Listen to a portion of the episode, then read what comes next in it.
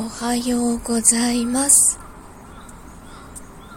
この時間に収録してますけど、えー、いつものように5時50分に起きて息子のお弁当を作って送り出しました。二度寝をしようと思ったんですけど結局眠れなかったので、えっと、それからずっとなんかバタバタ動いてます。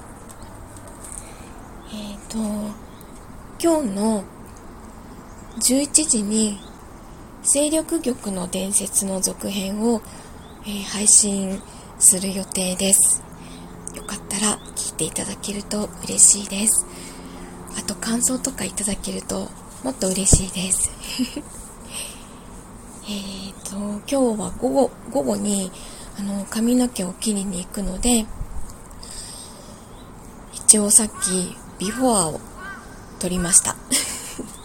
後でツイッターに上げときます。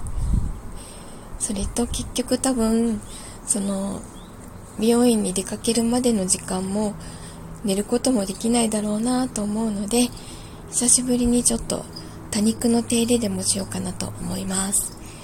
では今日も一日いい日になりますように。